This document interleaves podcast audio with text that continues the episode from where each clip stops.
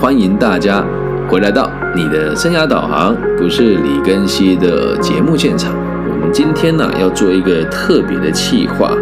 呃，其实在全世界的每个地方都一样哦，但我会从台湾的真实的经验来跟大家做分享，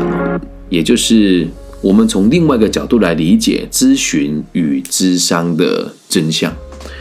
会录制这一集的原因，其实是因为下列几件事情。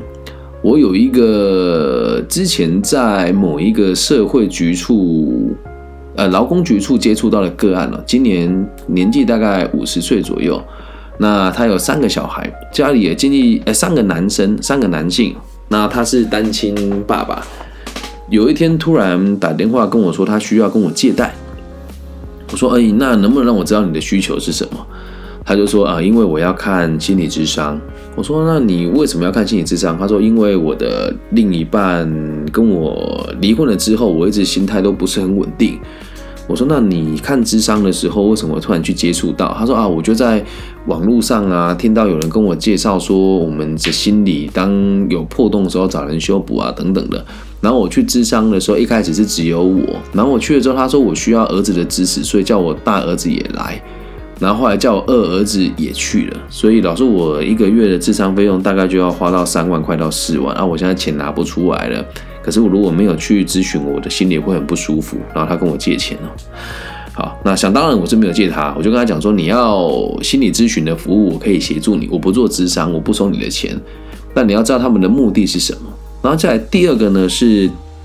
嗯，我在彰化跟台中的青年职涯发展中心都有做这个质点的驻点的职涯咨询。那到目前为止，我的评分满分十分的话，应该有在九分到一定都有，平均都有都都都都是九分以上了哦。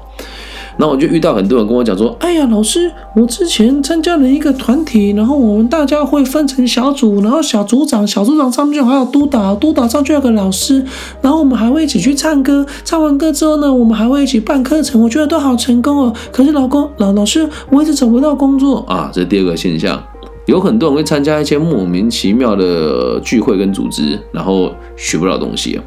然后在第三个，在台湾有个组织哦，我们就不讲人家的名字了，会跟大学生收大概台币六万块左右，然后到学到叫他们来上生涯规划的课程，然后这里面的老师很多人的经历也不能讲捏造了就都是有一些疑虑跟有一些问题的，哦，就会自称在某些地方当过高管，那你去查的时候，哎，还真的有当过，但他当的时间可能就两天到三天。哦，就写个经历就出来讲课了，这样。然后在这个组织里面哦，我必须得讲，呃，有一说一哦，到目前为止，我没有看过任何一个从这个组织出来的人月收入有超过五，不要说五万太扯了，十万块的。但他们到现在还是都会回去那组织讲课，说我们人生很成功。我并不是讲金钱可以决定一切，而是因为他们抓住了年轻人的心理，认为只要愿意分享，跟能够侃侃而谈，穿着西装讲话放屁不会觉得羞愧跟羞耻，即使讲话没有内容，也可以当老师的一群人。接下来下一个现象是。你很常看到很多人说什么自己有几年的经验啊，几年的什么实务经验啊，可是当你真的去业界打探他的时候，是找不到任何的资讯的。甚至有一些人赢得了一间公司，说什么某某公司创办的某某公司总监，但这公司都已经解散很久了，但他们就很喜欢站在大家面前侃侃而谈。哦，这是下一个现象。在下一个现象啊，我们很喜欢举办履历自传比赛跟创业比赛，但是很遗憾的事情是，来批改履历之传的老师大部分都没有实务经验。那在评分你们创业的这个比赛的老师呢，自己也都没有开公司，所以就变成一团混乱。然后还有遇过这个也蛮扯的，也不讲人家名字了哦。他大学的时候哦，跟我一样，也是在我是在就业辅导室当助理，然后这个仁兄呢是在某一个学校的辅导处室也是当助理，结果还要说他的经验有二十年了，我怎么看都这样的年纪怎么可能二十年呢？原来他把他在大学这个处室打工的经历也加进去了。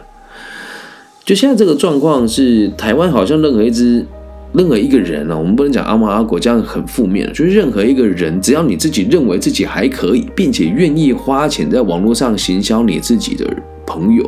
就可以自称你是咨询专家或者是咨商的人员。前阵子台湾也闹了一个新闻，就是有一个人叫李克太太，她说因为我接受过的心理咨询，呃，心理智商，想要把我心理智商的过程当成课程卖给大家，然后大家又开始争论啊，开始骂，开始吵啊。真的回到一个根本的逻辑上来讲，我自己在生涯规划界一二三四五六七八，如果照别人的逻辑来讲的话，我先讲一下我的我的经历跟资历哦，才会让大家理解为什么我会这么看待这个世界跟这个业界啊。真的要讲咨询跟智商的背景，第一段经历是在东海大学的就业辅导室。你说啊，老师你不就跟另外一个人一样，自称自己二十年经呃二十年经验？先听我说完哦。我在那里的时候，我就开始理解到，哎，奇怪，怎么这些有钱人怎么讲都是对的？然后我有一些学长姐很认真工作，也很脚踏实地，但是没有人聘他来讲课。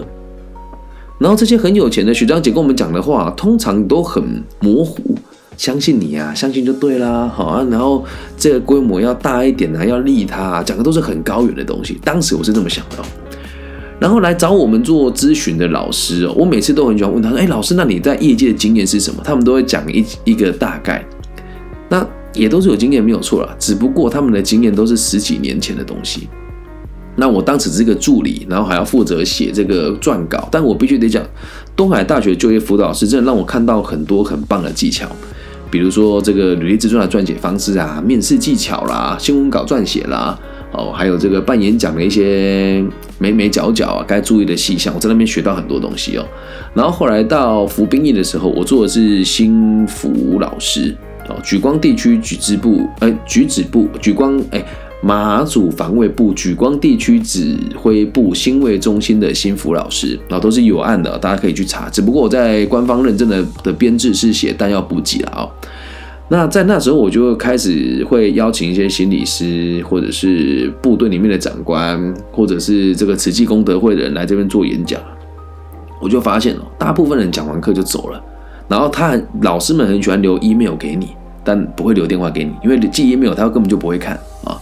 然后事后再回到业界工作一阵子，才到宝成企业做人力资源。那做人力资源工作的时候，我们必须得去理解部门与部门之间的冲突啊，员工不想干啊，老板想不想发薪水啦，或是这个员工留不住等等的问题啊，去关心人家，问他要不要继续留下来上班。然后之后才开始做房屋中介。那做房屋中介的时候，我就开始在想啊，我以前脚踏实地成为一个大企业螺丝钉，薪水就只有这么一丁点。拿到新一房屋之后，我讲话变得比较更有侵略性，然后更了解生意该怎么做。我赚到了第一桶金，才开始创业。创业之后，跟朋友合伙做餐厅，然后员工的离职、员工的纷争、股东的纷争，然后闹到这个法院，闹到这个劳工局，我一一的去排解。然后再到现在，在全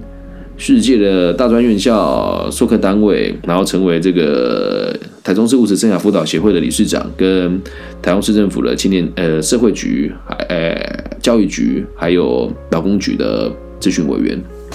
所以我就发现了一件很奇怪的事哦，因为现在的身份会在某些地方做督导，就是帮就业辅导员上课，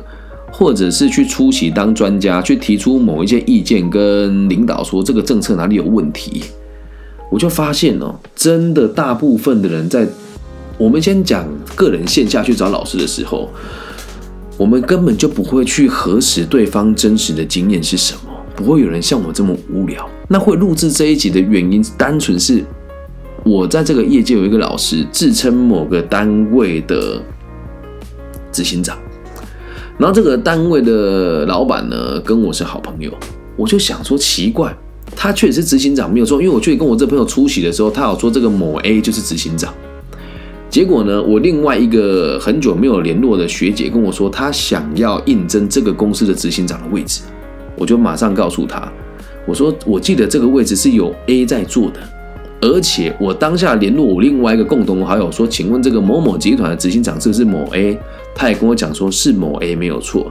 但我跟他讲，我的朋友某 B 在这个业界小有名，其他历练过的企业都很大。大部分人打听一下都知道他是谁。我说某 B 说他想要应征这个甲集团的执行长，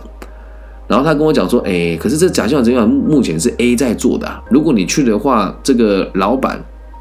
会不会觉得我们从中作梗呢？我想，哎，也有可能。可是就我的经验哦，这个某 A 是完全没有任何管理经验的人。然后这位这位老大哥呢，其实听过他的客人都知道，就是很典型的那种，说什么我们心中要有野性，然后我们要有目标，要有梦想，讲的都是一些不着边界软实力的演讲。我必须敢，我必须得说，不是说人家不好，而是大部分听完的人都不会给予太高的评价。只不过这个人在某一些演讲圈里面，很多人邀请他。我知道这么这句话说出来会得罪很多人。那我先讲，大家不要画靶去射，也不要影射任何人哈，因为我也有做一些改编跟改造。但你要知道，这个状况其实很常见。于是这个人身上就多了一个头头衔——甲集团的执行长。然后呢，就在前几天，我刚好遇到这个公司的高阶，我就很认真问他，因为这个 B 去应征这个甲集团，所以他跟我讲说。哎，更新，我记得你之前有跟我提过，可是那天去哦，那个老板接待我还跟我还跟我问了很多事情，好，我想跟你打听一下，看还有没有机会录取。我说，嗯，应该不大可能吧？两个礼拜前我才跟他们吃过饭，他跟我说确定这个执行长的人就是某 A 啊。结果这几天我遇到那个高阶啊，他跟我讲说，呃，某 A 已经不是我们执行长了。我仔细一推敲哦，他这个位置待的时间真的不超过两个礼拜，然后。他就开始在每一个场合跟他所有的公开资讯写说某某集团执行长。那你说这件事情，我看了，其实我很想去找那个那个集团问他讲说，你为什么会会愿意让这么一个人来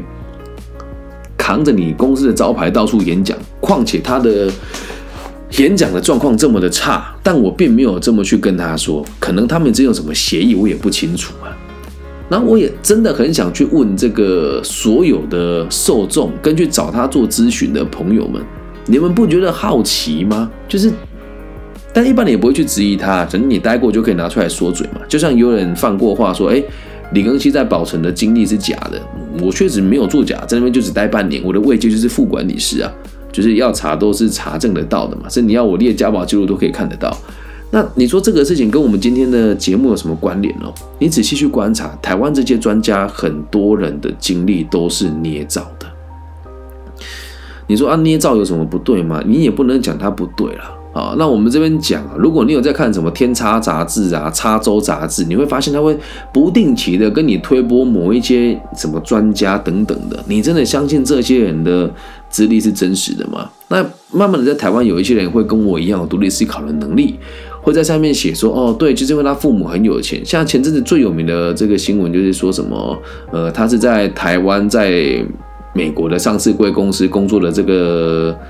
呃很聪明的人呐，还说这个某某人放弃了什么什么理想来追求某一件事情啊。那这个某某理想这个事情都是很难被查证的，所以导致大众哦也会很习惯说，哎，那个是叉叉杂志讲的，应该不会错。那你怎么知道他不会骗你呢？对吧？所以就导致我们这样的习惯是，网络上名气高的人哦，或者是甚至连这个承办人员哦，都会有一样的问题哦。所以，我们前面提的是你在网络上自己看到的的这个专家，用你的角度去预约他们的咨询，你就会发现你钱永远都付不完啊。前面两堂课免费，接下来做什么定向哦，说做什么个人辅导，然后还会叫你帮他们办演讲哦。那不过讲到这个就有趣了。这些人会群体聚集起来之后，有一些人他不会收钱哦。比如说，我收了十个学生，里面有六个是我的临时演员，然后开始教他们办演讲，然后这十个人会互相交叉行销去做宣传，然后找老师来演讲，找老师都是这个组织里面培训出来的人，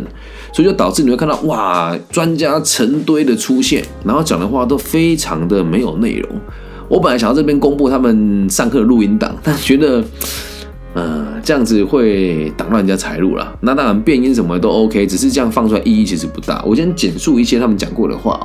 啊啊，经典的段落有说找工作这个，我们这个时代其实哦就是安静离职嘛，三层工作，七层探索人生啊。反正买房子不是我们这个时代该买该该烦恼的事。第一个离奇哦，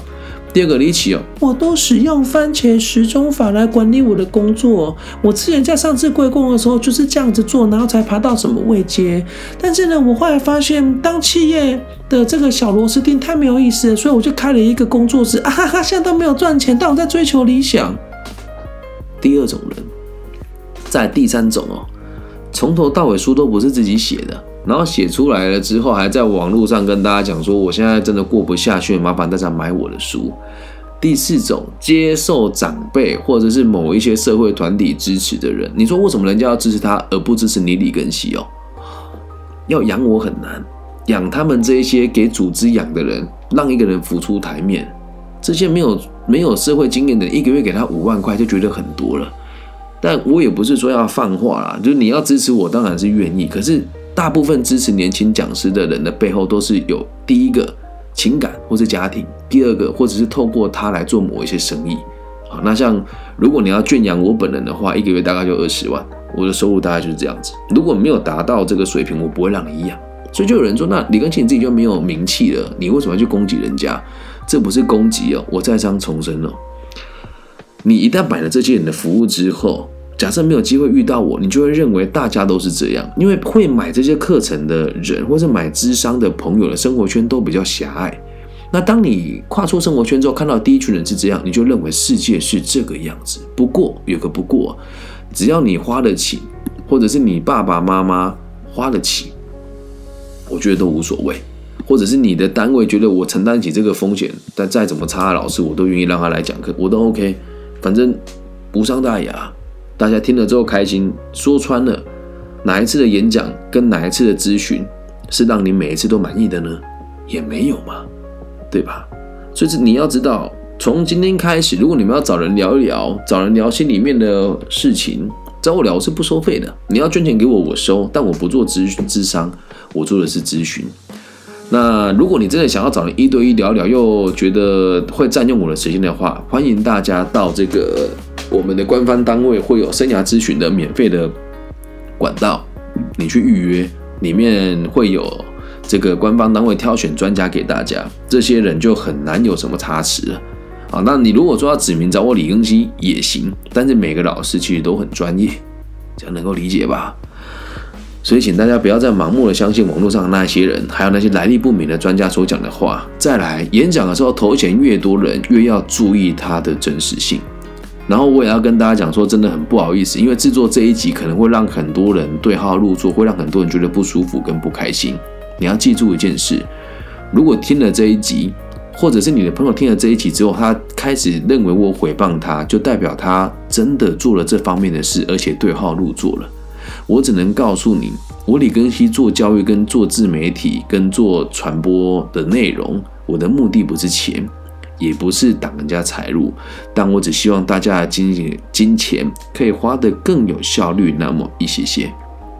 以上就是这一集全部的内容，从另一个角度理解台湾的咨询与智商的真相。最后告诉大家，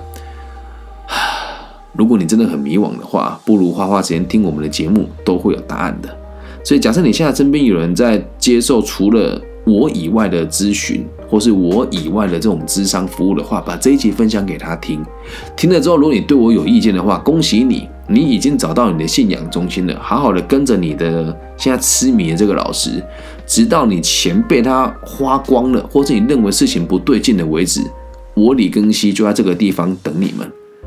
我不收你的钱，我只希望你可以开心。我只希望大家可以找到你想做的事情。我只希望每个人对社会都是有贡献的。感谢大家今天的收听啊！我知道之后这一集非常的吃力不讨好，但还是得做，因为真的有太多人在最近跟我讲说，我去买了一个课程，我怎么做分歧怎么办啊？我去买了，我去这一群人这个课程之后，发现他们。一直都要买课程，我不买他们就不跟好，不跟我好，我要怎么办？然后我这个没有钱做咨询了，怎么办啊？我跟了某个老师学习都没有课可以讲，然后他们还要我们不停的付出，我该怎么办？一次回答大家好吗？啊，那如果你是我的，不要说粉丝啊，你是我的朋友，